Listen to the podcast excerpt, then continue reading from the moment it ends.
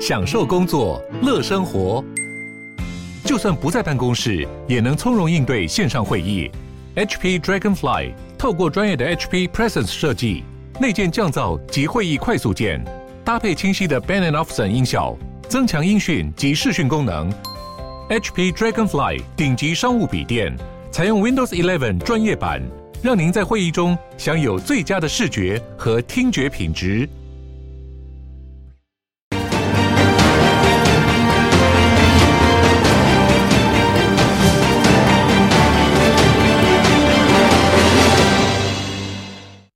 机场的手扶梯上头，一名年轻男士的背影准备入境。立委武立华在脸书抛出这张照片，表示又成功救回一名原住民青年，已于十九号晚间十点十九分平安抵达国门。孩子都跟家人说，你把那些欠款就是完成之后。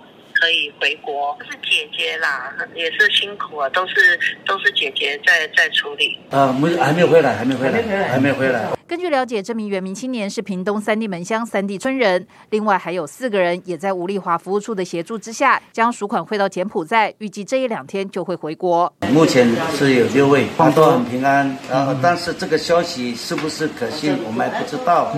筹措经费是很困难的，我也已经。我是希望说，真的是有人能够愿意无息借款给这些孩子，嗯，只有碰到两位而已。目前能重获自由的都是付钱放人。吴丽华这边累计已经救出十一人，还有九人待救援。除了原乡之外，屏东东港也有三名高中同学和玩伴，原本相约一起去柬埔寨打工，后来林姓男子临时反悔没去，遭警方以中介同学为由逮捕。林男出面喊冤，因为原本我是受害者。啊！我只是因为我妈阻挡我，所以我才没有去。嗯，然后我一块也没有拿，然后说我拿三十六万。嗯，这样，觉得很委屈啊！哦。对啊。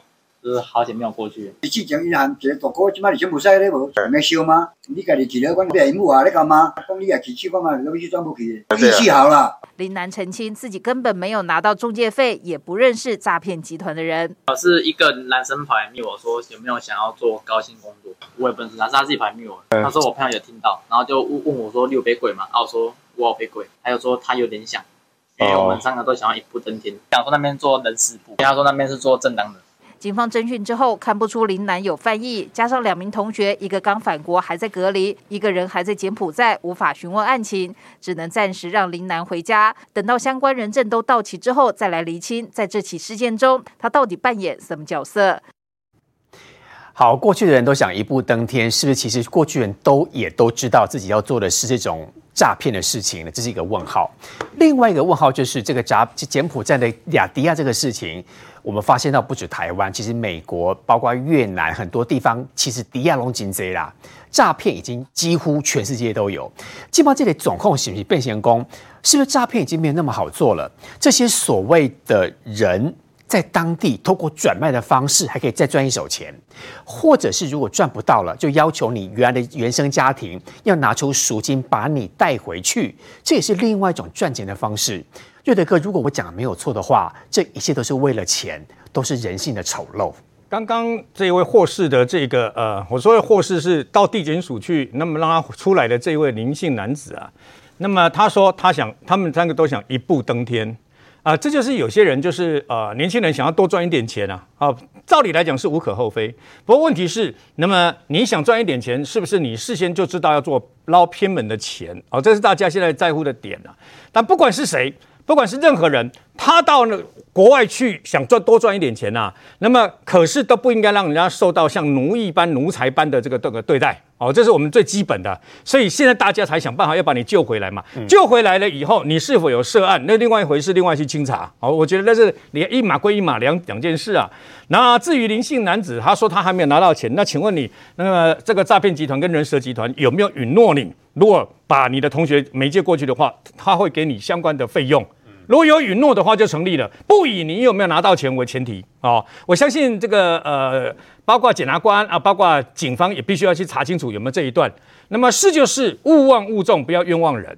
好，但是呢，如果有的话呢，那么这就非常可怕了，因为就会变成说你出卖从小到大一起这个呃长大的好朋友嘛。那事实上这件事情啊，那么。台湾的这个警方呢，啊，配合包括啊，这这这几天包括检察官，然后包括这个立呃朝野两党的立法委员呐，特别感谢民进党的立委啊，伍丽华，你刚刚听到他的嘛，他已经救了十几个人了，明天可能还会有四位也是回来啊。那么当然了，现在已经演变成啊，因为我们台湾不断的报道。再加上香港今天也，香港警察今天也学台湾，直接在机场的海关直接举牌子，因为太多了嘛，就表示有用。香港也很多。柯文哲的说法不攻自破，你知道吗？如果没用，请问你香港警警方为什么要学台湾举牌子？对，因为那是最后一关。对，最后一道了，你知道吗？有些人说能不能直接到这个机场那个飞机里面的机舱里面举牌子？我告诉各位，当你踏进去机舱的时候呢，这个飞机的所有国家那个那个机舱里面就是它的领土。嗯。我们的警方是不能进去的，除非是我们自己的国家。那当然，这长荣、华航就没有这个问题嘛。但是最后一关把关啊，请大家再想想。你看这两天不是有两个女的，不管警方怎么跟她苦口婆心讲，就坚持一定要去这个柬埔寨嘛，再回去嘛。后来要要登机的那一刹那，两个人犹豫不决，后悔，最后决定没去。哦，感呃，这恭喜你们，你们从地狱重新回到人间，你知道吗？嗯、如果你们去了。那我我告诉你，你们就完蛋了，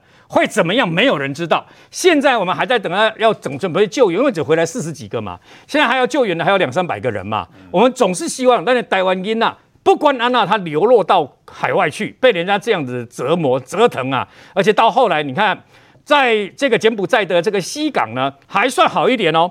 那么。如果你被这个转卖层层转卖到最后一站缅甸的这个呃相关的 KK 园区的话，你就完蛋了嘛，会价钱越来越贵，那就完蛋。不是这样而已啊，你被卖摘器官卖器官，可能连命都没有了，是，那就非常可怕了。没有人希望遇到这件事情嘛，所以我们大家苦口婆心。所以啊，你看国民党有三个这个立委也得要跑到柬埔寨去嘛，那一位也是付了钱的，几乎到现在变成演变，已经变成说要付钱了。不过有差，为什么？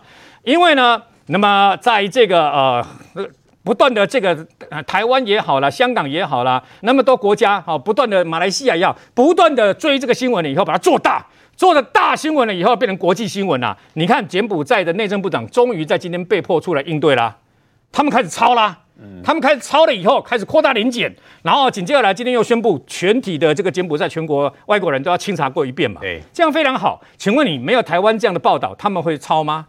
他们会清吗？他们就任由，因为大家知道柬埔寨贪污腐化非常严重嘛，对，所以呢，如果不经过这个事情了以后，那的的的话呢，他们可能一辈子都不会清嘛。那这样就有一个机会，制造一个机会，就是会救出更多的人嘛。嗯，从今天这件事情也告诉我们一个教训：过去我们都是用民主自由，因为在台湾民主自由惯了，所以呢，你认为不会这样？就你看，等到你一到了海外，不管你到了泰国曼谷，还是到了这个柬埔寨的这个金边，到了。国外任人宰割的时候，你会发现好可怕。你在电影才看得到的情节，全部都是活生生、血淋淋的，那么赤裸裸的在我们面前的展示嘛。那发生了问题就去面对，那不要随便。那么就把政府批得一无是处，把警方批得一无是处。如果这段时间里面没有大家一起集集体一起去抢救的话，今天柬埔寨政府，请问他怎么可能去营救这些所谓困在柬埔寨的这些人质呢？建华兄，如果说以今天柬埔寨都已经宣布说要去了解境内有没有哪些是外籍人士，如果是这样的话，表示他闹得很大。那闹得很大的话，意思就是说这个诈骗会越难越越难越难诈骗。意思就是说，接下来变成是立即后瓜，你才可以离开，他们想办法要赚另外最后一笔钱哦。对，没错，因为你可以看到哈，呃，我先讲一件事情好了。我觉得这几天让我觉得最可怕的是什么呢？最可怕的就是哈，你在真相还没搞清楚的情况之下呢，很多混淆视听的言论一直不断的跑出来。为什么我要这样讲哈？你去看一件事情哦，这样像柯文哲，我举两个例子就好。第一个是柯文哲在举牌这件事情，其实现在可以看得很清楚，这个整个的运作就是在柬埔寨这一边有电信诈骗公司搭配人力中介，他在从台湾这个地方招收人力中介的下线，在台湾有很多下线，像那位张姓女子一次找了五十个人，这些。下线在配合他运作，所以你可以发现一件事哦，这些下线在台湾已经运作完了，他们已经骗了一段时间，跟这一些我们讲说，不管是被骗的人，或他本来就想要去。这个从事电信诈骗工作去赚钱的人，他跟这些人已经讲好了之后呢，你去看看一件事情，在台湾这个地方，真的你要抓要怎么抓？你其实要先抓这些人蛇集团，你要抓人蛇集团，再来你要挡要怎么挡？你要挡确实就是只能在海关举牌，要不然我问你你要怎么挡？嗯、我们台湾是一个尊重人身自由的国家，你怎么可能强制他？所以你确实就只能在这两关，所以你举牌不做这件事情，你拿来笑政府说举牌，哎，我请问你现在香港政府也这样做啊？因为香港去了很多人哦，香港这几天最新的消息是还有人被拐。拐到缅甸的电信诈骗园区。那个地方为什么刚刚瑞德哥说那个地方几乎就属于是像坟墓一样回不来？很简单，因为哈、哦，中国大使馆就告诉你，他们连在缅甸的诈骗园区，他们没办法。为什么没办法？因为当地呢，在军事政变之后。各地方都有这个军事的这个，我们是军事实力的角头，那些军事武装，你没有办法交涉啊。所以在缅甸那个地方，大家想救人你也救不出来，那个是最惨的状况。所以这就是为什么你看举牌挡下来这件事重不重要？很重要。那所以政府同步在做第二件事情，就是在国内要把这些蛇头先把它抓出来，这些你充当这些柬埔寨人力中介下线的要抓出来，这是第一个我要讲的事情。第二个我要讲的事情是说，你去看哦，今天为什么武丽华，民进党的武丽华救了十一个去柬埔寨小孩子，这件事很重要。他怎么这么厉害啊？他救了十一个。我请问你，武丽华有没有亲自飞到柬埔寨去？没有啊，没有嘛。武丽华在台湾，然后呢，他现在做的事情是帮助那些家长取得无息的贷款，然后呢，付我们刚刚我们前前几天其实一直在告诉大家，柬埔寨那一个地方的电信诈骗公司，他就是要求这些这些去到被拐过去的，你叫猪仔也可以。他就是要你要付两万美金到三万美金的赎金，每个人状况不一样，对，差不多六十万到九十万台币左右。他就是要你要付钱，你才有机会走人。那我们就讲了，如果你国民党立法委员到柬埔寨去，得到结果是一样的。那我请问你，伍丽华在台湾，你看他是协助这些家长取得这些无息的贷款，然后取得无息借款，取得这些当赎金了之后。才把这些孩子救回来，救了十一个。那我请问你，吴丽华有大阵仗的跑到柬埔寨去吗？没必要吧？没有。吴丽华有告诉你说，我经历了那个惊险的七十二小时才把人救出来吗？也没有。吴丽华有说回回到台湾来之后，还挡住航警不让他跟当事人接触吗？也没有。吴丽华没有，但他一个人他救了十一个出来。那我请问你，你们国民党三个立法委员到柬埔寨去去救了一个人出来，然后过程最后结果是一样，也是要付赎金。那我请问你，哪一件事情才是正办？所以说这是号召，所以这就是告诉你说，国民党现在的那个三那三个立法委员的做法是很奇怪的。他除了我们很多人拿说是为了作秀，那我们不管，反正你有带回来的人都可以。但重点是，人家武丽华连去都不做这些东西，他就扎扎实实在救人，这难道不是很鲜明的对照组吗？募款啦。好，那我们回来讲，就今天最新的状况是我们在讲说，那一位回来的十九岁的陈姓的青年，好，你看哦，他刚刚我跟我们讲那位林姓的青年十八岁，嗯。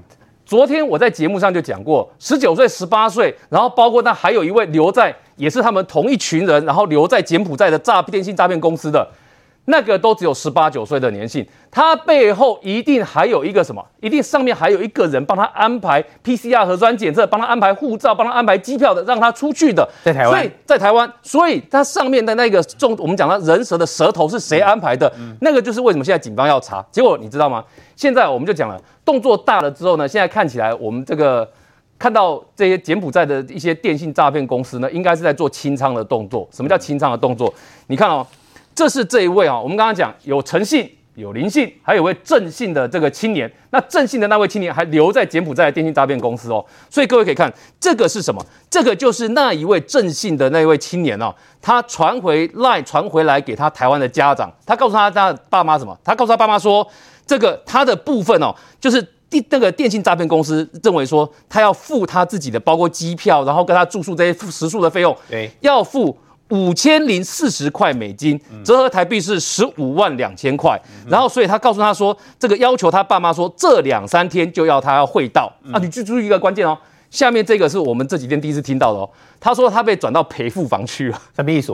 赔付房，你有听到吗？赔付赔赔赔付房啊，这个赔付房呢，意思看起来应该从文义上解释出来，意思就是说他愿意赔这五千零四十块美金的费用给这个电信诈骗公司，换他可以赎身出来，让他可以待的房间叫赔付房，在那边等的意思。所以这表示告诉你什么？表示他告诉你说，其实这个电信诈骗公司已经准备要放人了，你也不用再诈骗了啦。所以他催他的家里赶快赶快要付款过去。我想做。赔付法他的 LINE 的联络的记录其实都讲得很完整，所以这就是我们讲的。他现在看起来为什么看起来像是清仓的概念？各位，我们刚刚是不是有讲到一件事？在这几天你听到的都是两万美金到三万美金这个金额，这是折合台币六十万到九十万的金额。但现在这个振兴的青年他要多少放人？十五万，折合台币十五万左右，他就要放人了，变便宜。所以表示他呢，看起来应该这件事情呢上了新闻，然后现在变成国际在关注的事件了之后呢，大家都盯着那个诈骗集团在看。那所以搭配刚刚吴妖所讲的，柬埔寨现在感受到了国际的压力了之后呢，看起来这个电信诈骗集团是有压力的，所以呢，他赶快说啊，你反反正这个金额哦，我们就相当于其他人的这四分之一，我们就让他赶快回去了，你就赶快把人带走。有钱就好，变这样了。有不是你赶快把钱，我们要赶快出清，所以你钱来，啊、我们赶快赶快放人回去。啊啊、可是这件事情为什么要看到是柬埔寨现在面对到的国际压力？我们跟大家这样讲啊，柬埔寨这个国家因为穷，所以呢，在他的财政收入里面很重要的一笔是来自于国际的援助。那最近就是因为他的这个做这种我们讲的人口买卖，然后人口贩子跟这种诈骗太多了，印象差了。所以过去哦，愿意援助他的国际慈善的援助款项，各国去的呢，在最近通通都喊卡，都不给了。不，最最近都喊卡，都不给了。所以这件事情，你不要以为柬埔寨政府会突然良心发现，觉得说哇，这个诈骗很严重，所以我非办不可。我们这两天一直出示给大家看，在柬埔寨的西港西哈努克港的园区。他冲刺的这个园区里面，就是中国的大商人，在搭配柬埔寨当地的政治精英，嗯、然后甚至有很多建物是登记在总理洪森相关人，包括政治顾问，包括他侄子的名下的。啊、所以这样的一个结构里面，连军警都是收贿办事。哎、欸，之前的状况是电信诈骗公司一点都不怕他们这些人跑掉，啊、一点都不怕猪仔跑掉。啊、原因是什么？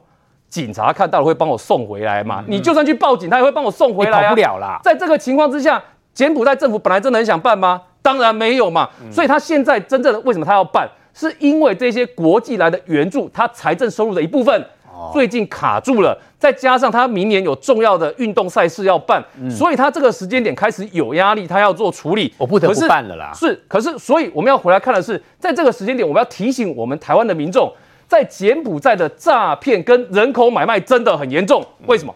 因为即便在中国、在香港，还是陆续有民众被拐卖到柬埔寨去。甚至还有人是被直接被绑过去，绑过去同样的模式，他要你付赎金，你才能够出得来。嗯、所以我们要告诉各位哦，现在已经是不同阶段哦。之前我们讨论的是，因为电信诈骗业者需要他要不断的找人去，可是现在已经进化到了说，他去拐人来，我靠付赎金我也可以赚到钱。嗯、所以在这个情况之下，我们的台湾的政府呢，在国内变成说，对于这些人蛇集团或者他们的这些人口买卖下线的据点，他去做扫黑的打击，就变得非常的有必要。明玉姐，我们赚钱要找找这个正常管道了。对，其实哪怕是传出来说，其实包达八九成的人到柬埔寨都知道，我去是要做诈骗的。嗯、但是明玉姐告诉大家。呃，要正常的方式赚到钱才是对的，像打麻将是可以了哈。那个是这是国粹了，而且是娱乐了哈。哦，好了，我话说回来，那你的奖杯呢？哎，奖杯可以讲哦。可以 讲啊。明姐说奖杯，她今天要告诉大家得麻将第三名，然后我们要把他送到柬埔寨去。可以。新闻杯，新闻杯的麻将业啦，就是大家切磋一下。所以你们有赌钱吗？没有，没有，没有，没有，完全就是这个大家。跑新闻很紧张嘛，所以我们就放松一下。得得第三名奖奖金多少钱？呃，可以讲哦。那不要讲好了。我们不要歪楼，不要歪楼，我还是很谢谢了哈。好，很开心啊。好，了回过头来，我们刚刚讲到说这个诈骗的部分哦。那今天有一个案例，就是说台商又营救了两名的这个一一男一女的这个国人朋友回来哈。那我先讲。这个台商其实这他在柬埔寨已经经营了三十年了，那确实没有错。他这一次营救了这个一男一女呢，他是透过中国的黑道。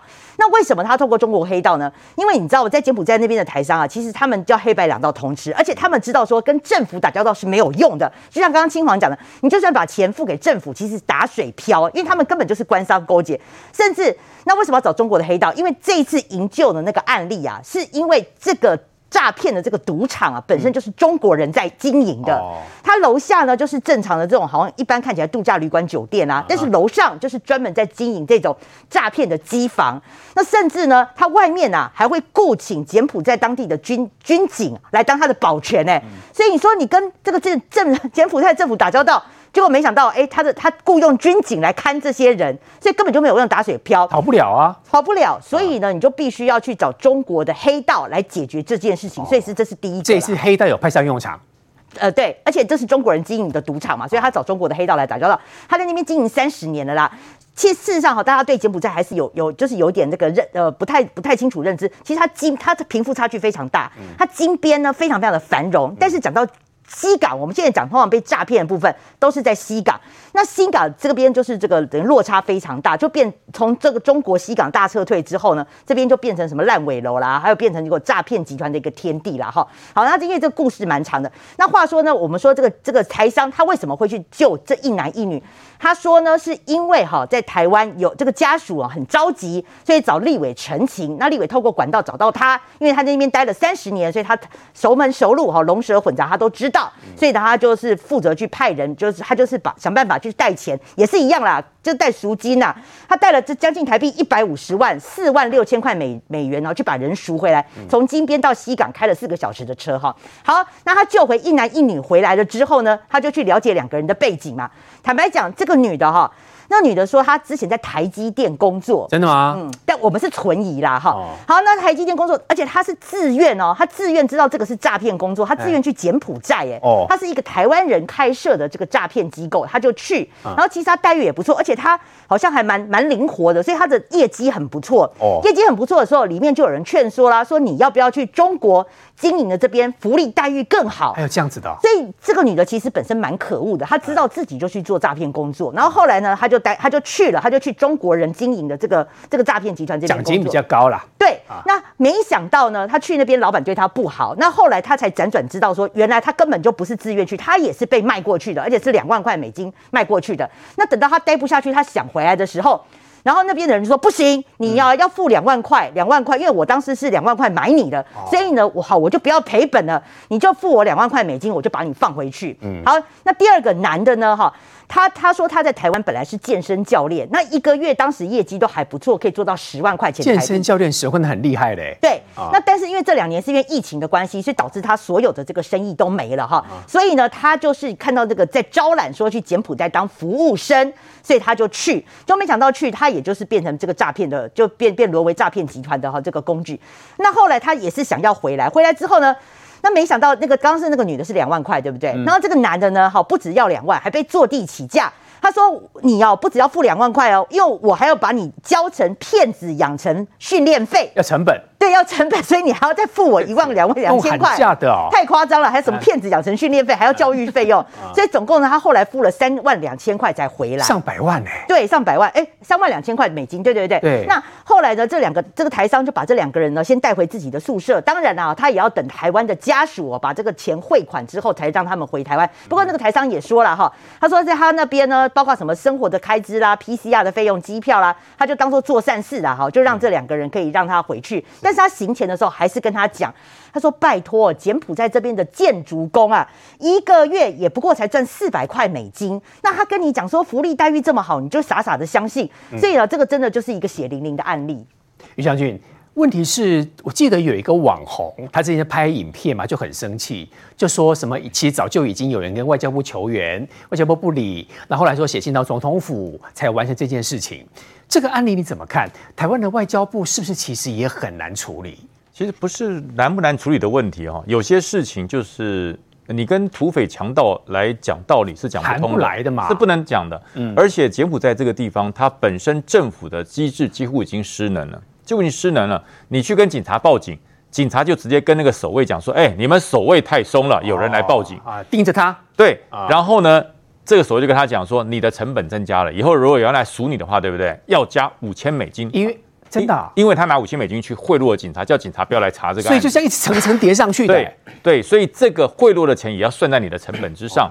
那么其实你说，呃，台湾人为什么会往这边被骗呢？那其实最大的一关，我说哈，包含了内政部和出入境管理局，真的第一关就是不要让他出去，最重要。你不要让他出去被骗。我们现在如果去银行哈，你要一次提超过三十万，很麻烦哦。嗯，那个行员问你说你要干嘛？问东问西的、哦哎。你要干嘛？我要买车。特别关心你。你要跟谁买车？啊，会的账号是什么？他帮你查你的账号是不是卖车的账号？对，确定没问题之后。如果说你的年纪大概超过六十岁以上，他会打电话问你的小孩，uh huh. 所以不简单。你光这样就表示说，其实台湾本身内部为了防诈骗集团，已经用了很多力。可是现在呢，这个诈骗集团已经跨国到柬埔寨，到其他的国家，什么杜拜开始出来了。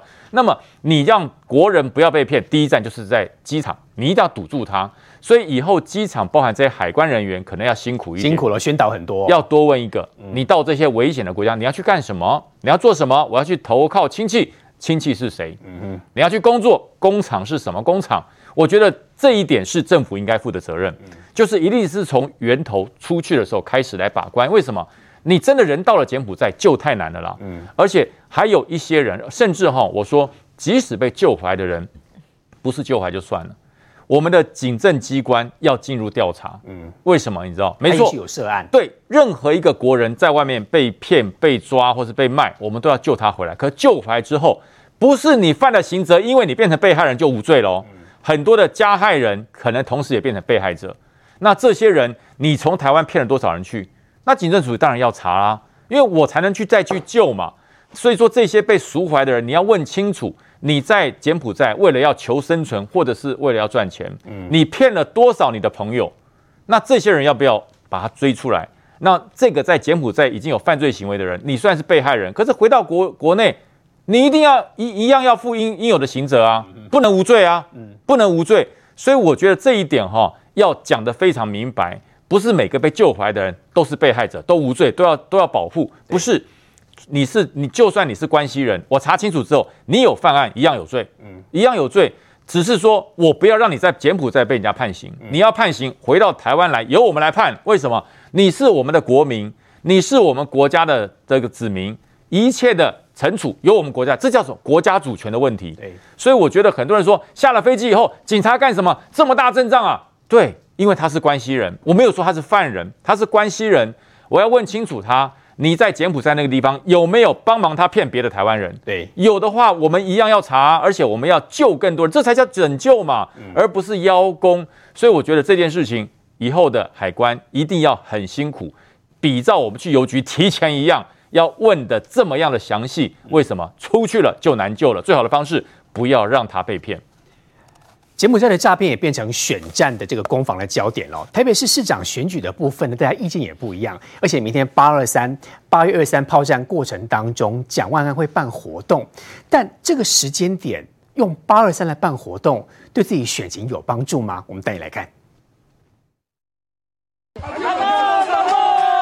里才抱着要买给太太的红玫瑰，又有摊商冲上前送民进党台北市长参选人陈时中一束百合花，要祝他百战百胜。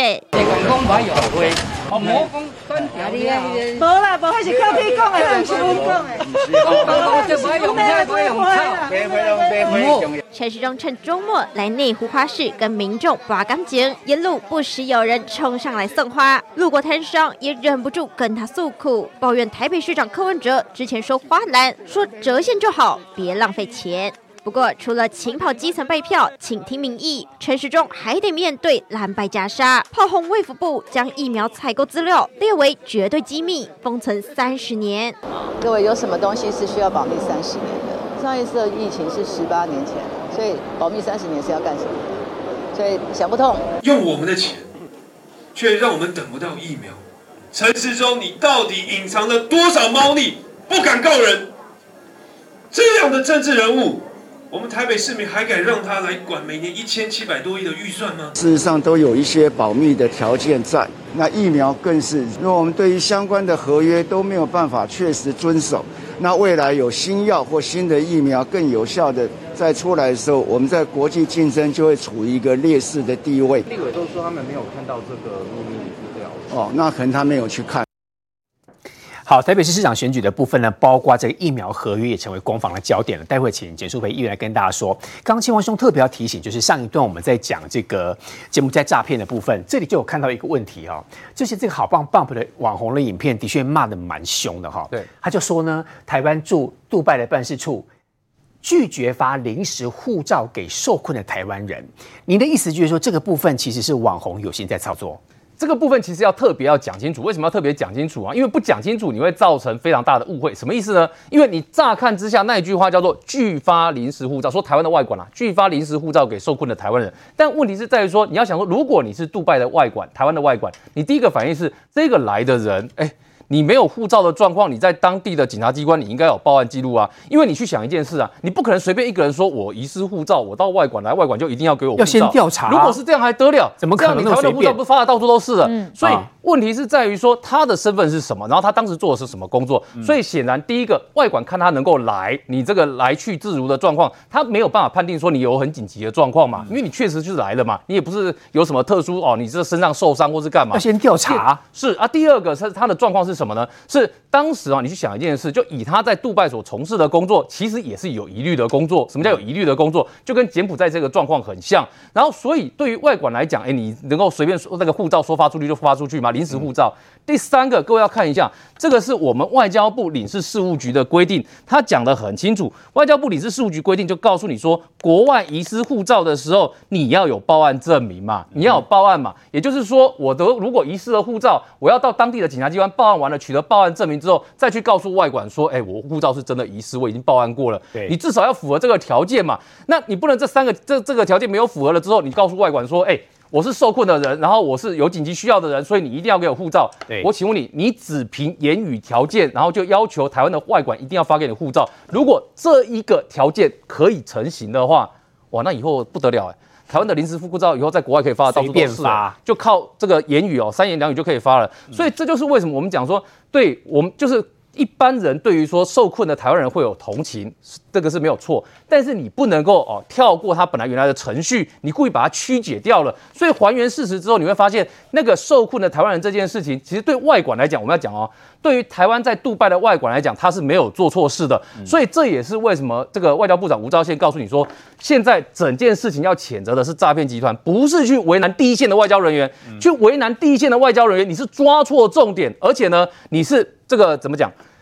你会期望我们的驻外第一线的人员在换发护照这件事情上可以这样的便宜行事吗？那么随便吗？是，所以我才说这个对于整件事情来讲，你把它说明清楚，你就会发现事实的真相跟想象中是不一样的。台北市长选举稍后回来。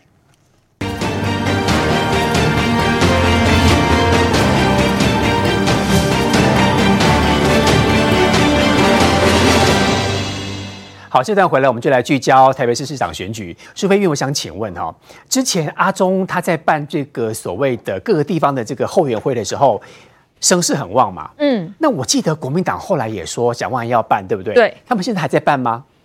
不知道，没有没有听说啊，因为那时候呃，大约是陈时中刚被提名的时候，我们在一个礼拜之后就跟各个议员办是所谓的见面欢嘛。那那大大家还记得，我们那时候几乎每天都有这个画面，大家很努力、很热情的在帮阿中加油这个画面。蒋万安嘛，不落人后啊，国民党说我们要办四十四场，我们每一个议员提名的议员都要办一场，结果。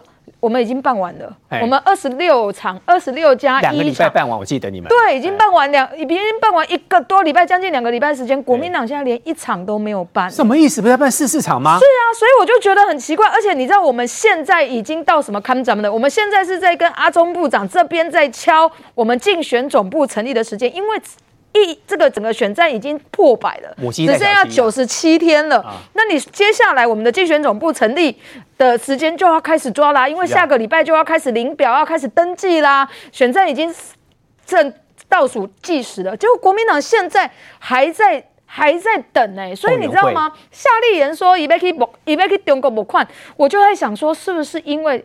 这个蒋万安真的选举的粮草没有准备好，因为我没有钱，所以我办不了那种见面会。所以夏令营要去跟台上要钱。对，所以我我要不然是什么理由？因为你看，像我们议员个别的后援会，就小就我们也不敢说小小一场啦，就我们尽量的去找最大的空间来办。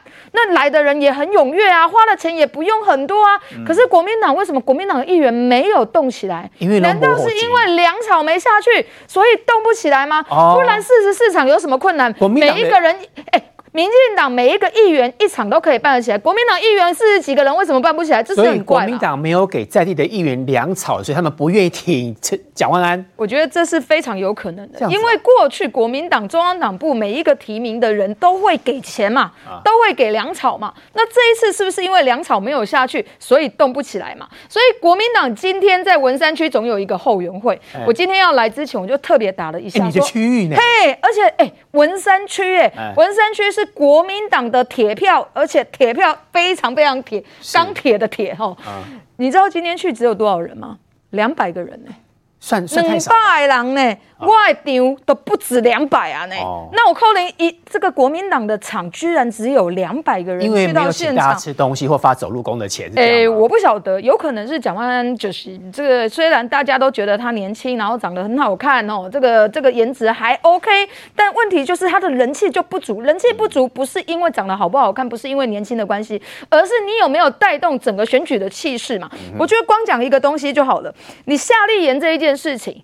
刚开始你说夏立言腹中利益良善，结果后来呢，被人家打啦，被人家骂说哎，中国在军演，结果你夏立言去到那边，然后国中国中国还刚好在那个时间给你发一个统一白皮书，结果你完全没有态度嘛，就蒋万安知道哎，选举受到影响了，开开始回头讲说啊，我来选择军演呐，吼啊，我们去那边不谈政治啦，我们也是为了台商啦，为了台生，当然大家就会觉得说。你蒋万安为什么在这件事情没有态度嘞？一下子说好，一下子说不好，然后今天又说要这个为八二三来办活动，要纪念八二三的炮战精神。哎，八二三的时候，毛泽东讲什么啊？毛泽东说啊，我们要求的是美军从台湾退撤退，蒋军从金马撤退，你不撤退我就打。结果你国民党，你现在夏立言在中国啊，你现在还要在台湾纪念八二三，然后另外一方面让自己的副主席在中国来讨好中国。之前要去的时候说不谈政治，结果还没有隔离期满，就跟对岸在那边试听，诶，这个视讯讲什么九二共识，讲什么统一大业。我觉得台湾人民不是笨蛋啊，哦，本来蒋万安之所以会让大家一惊的原因，是因为。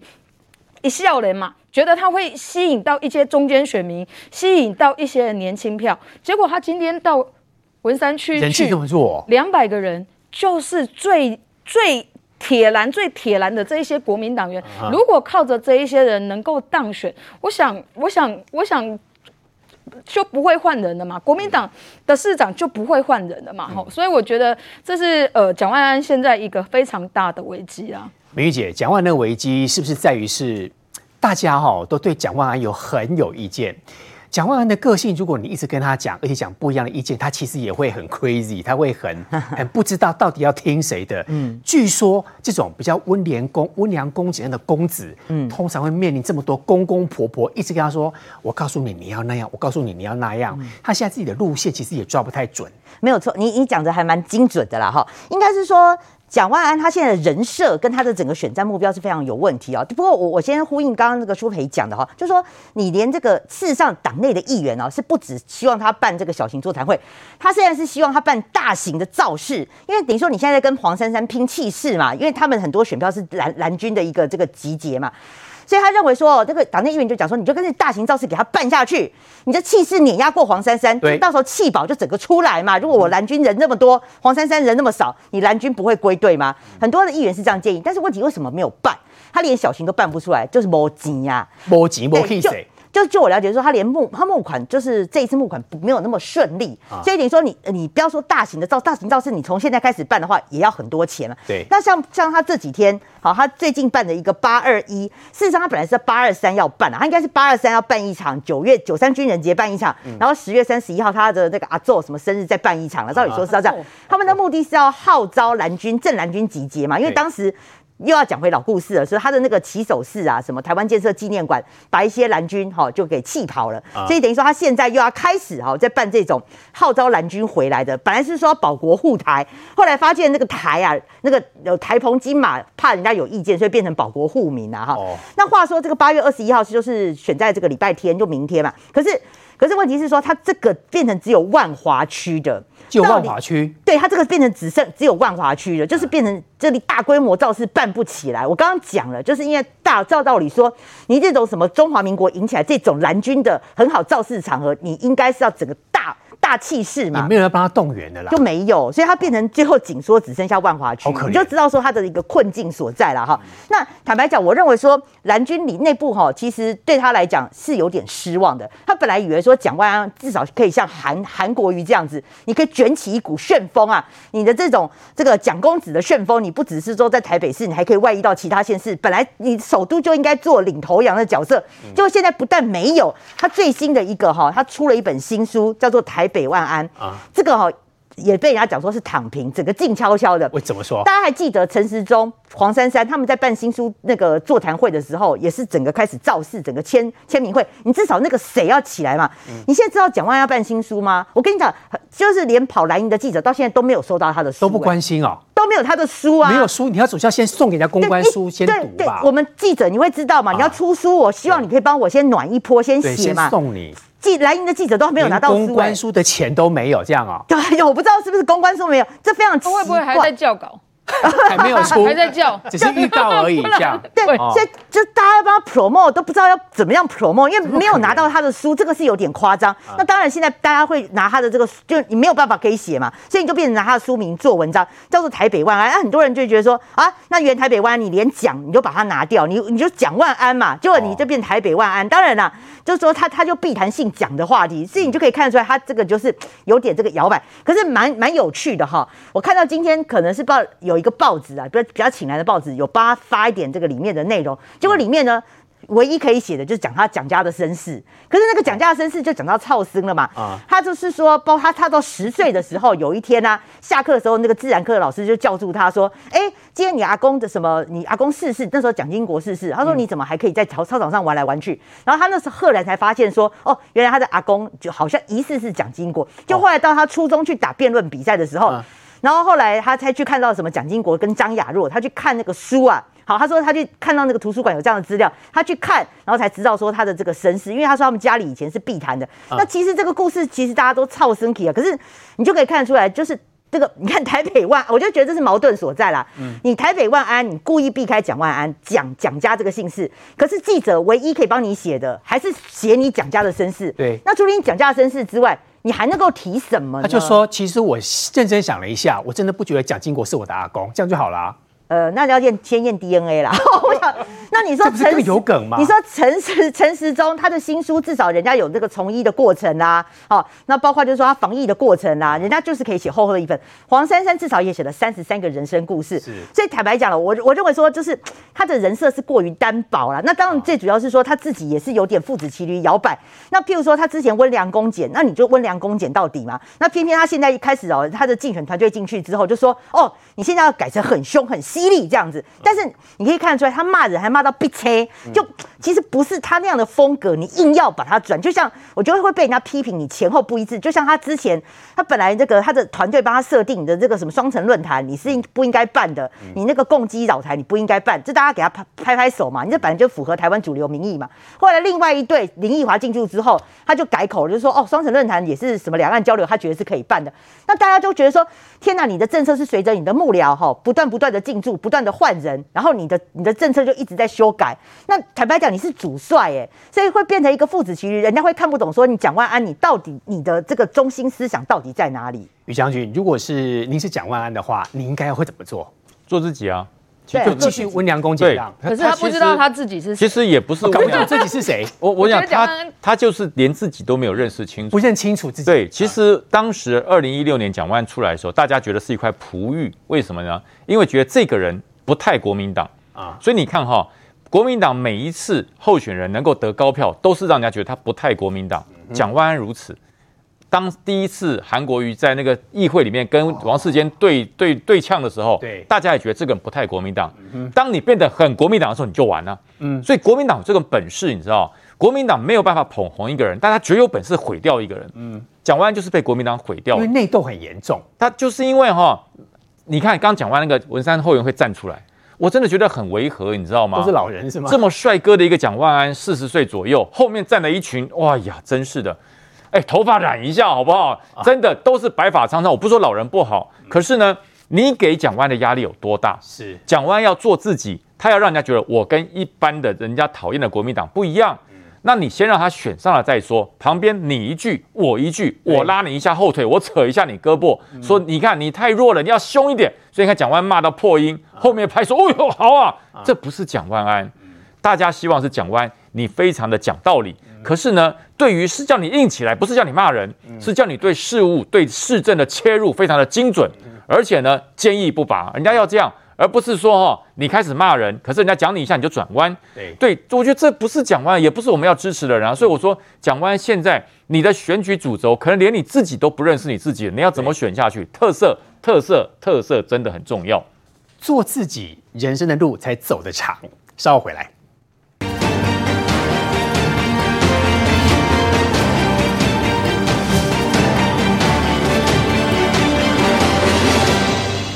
好，选举倒数已经一百天之内了哈。台北市市长选举，看现在来看，蒋万安的人设问题是大家这个讨论的焦点。但这几天黄珊珊的新闻也越来越少。哎，瑞德哥，看样子台北市的选举已经有一个趋势跑出来了。呃，在这个三脚督的情况之下，谁掌握了议题？那么谁这个当选的几率就比较高了，但是当然当然要看开票出来的结果是怎么样。不过看起来好像每天都是陈时中的议题嘛，啊，不管是什么议题，就算是你们要攻打他负面的议题，也还是陈时中的新闻嘛，他会回哦，就变成这个样子了。嗯、那蒋万安其实我观察他最大的问题就是，刚刚大家有讲到，他本来是温文儒雅，对不对？后来又这个啊、呃，这个变成突然间变成战狼似的。刚刚讲话都骂人骂到闭车，有没有？都闭车了，好像骂人骂到闭车了。你的闭车比较，那不是我们认识，那不是蒋万安。我想坦白，那不是蒋万安。我们印象中的蒋万安不是这样，很稳定这样嘛。你你可以义正言辞，但你又不像王瑞德一样，对不对？单等杂教，对吧？哈，然后不会逼车，对不对？你也不容易逼车哦。这个地方也没有过，所以那不是蒋万安。可是你勉强要去扮演那个蒋万安，最后你可以发现他的定位不见了。当他之前有铁三角的时候呢，他被人家讲成是，呃，蒋万安不要生气，不是民进党把这个所谓的躺平，把佛系打法加注在你身上，你自己回去找资料，是统派媒体，你知道吗？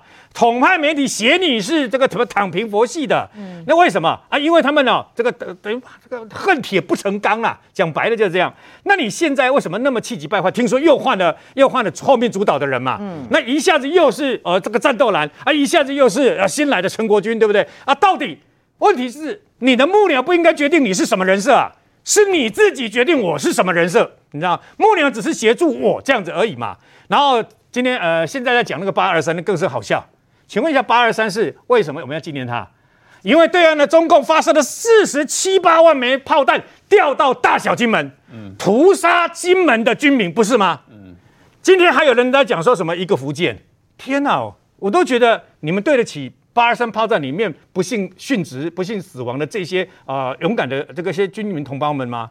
为什么中共炮弹打在你们身上啊？你知道吗？讲白了，你们是为台湾挨这些炮弹的嘛？